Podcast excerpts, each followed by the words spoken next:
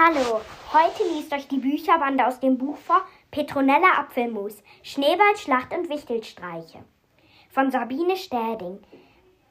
Verlag Boje. Viel Spaß beim Hören.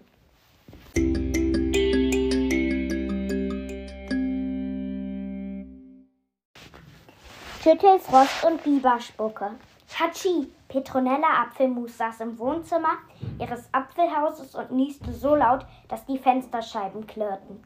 Umständlich zog sie ein kariertes Taschentuch aus ihrer Rocktasche und schneuzte, schneuzte sich kräftig. Ist jemand verletzt? Aufgeregt stürmte Lucius ins Zimmer und sah sich verwirrt um.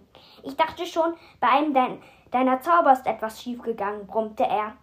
Es klang, als hätte ein Elefant trompetet. Beleidigt sah Petronella ihren Mitbewohner an. Lucius war ein stattlicher Hirschkäfer und der beste Freund, den man sich denken konnte. Von tropfenden Nasen und Schüttelfrost verstand er jedoch nicht das geringste. Sei pro, dass ein Hirschkäfer keinen Schnupfen kriegen kann, sagte Petronella verdrießlich und ihre Stimme hörte sich an, als hätte sie eine Wäscheklammer auf der Nase. Brrr, ihre Zähne klapperten so schnell wie eine Nähmaschine. Es war wirklich ein Wunder, dass sie sich dabei nicht auf die Zunge biss. Ist es wirklich so schlimm? Besorgt legte Lucius der kleinen Hexe eine Käferhand auf die Stirn. Dein Kopf ist so heiß, dass man darauf Spiegeleier braten kann. Ich glaube, du hast Fieber. F Fieber? blibberte Petronella aus, ausgeschlossen. Meine Schwestern kommen in Kürze zu Besuch. Es gibt noch so viel zu erledigen. Das kann warten. Jetzt musst du erstmal wieder gesund werden. Ich hole Gurkenhut. Die Apfelmännchen wissen ganz bestimmt, was bei so einer schlimmen Erkältung zu tun ist. Das weiß ich auch, schniefte Petronella und wollte sich von ihrem Sessel erheben. Aber Lucius drückte sie wieder in die Polster zurück. Du wartest hier. Ich bin gleich zurück. Und mit diesen Worten schlüpfte er aus der Haustür. Petronella lieste noch einmal kräftig und sah besorgt auf den Kalender.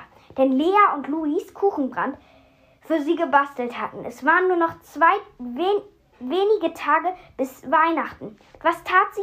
Anstatt Apfelkrapfen zu backen, das Haus zu schmücken, was das Zeug hielt, saß sie hier bibbernd auf dem Sofa und lauschte dem Wind, der in wilden Böen durch den Garten der alten Mühle fegte.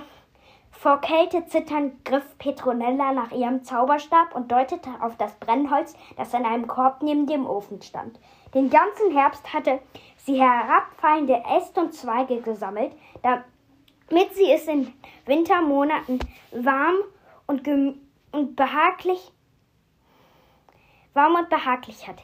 Jetzt knisterte im Ofen ein herrliches Feuer, trotzdem wollte ihr einfach nicht warm werden.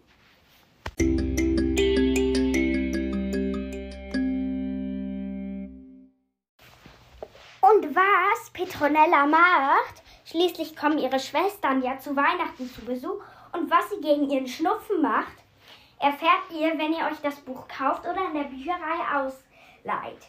Hoffentlich hat euch die Probe gefallen. Mir hat sie zumindest sehr gut gefallen. Eure Honey.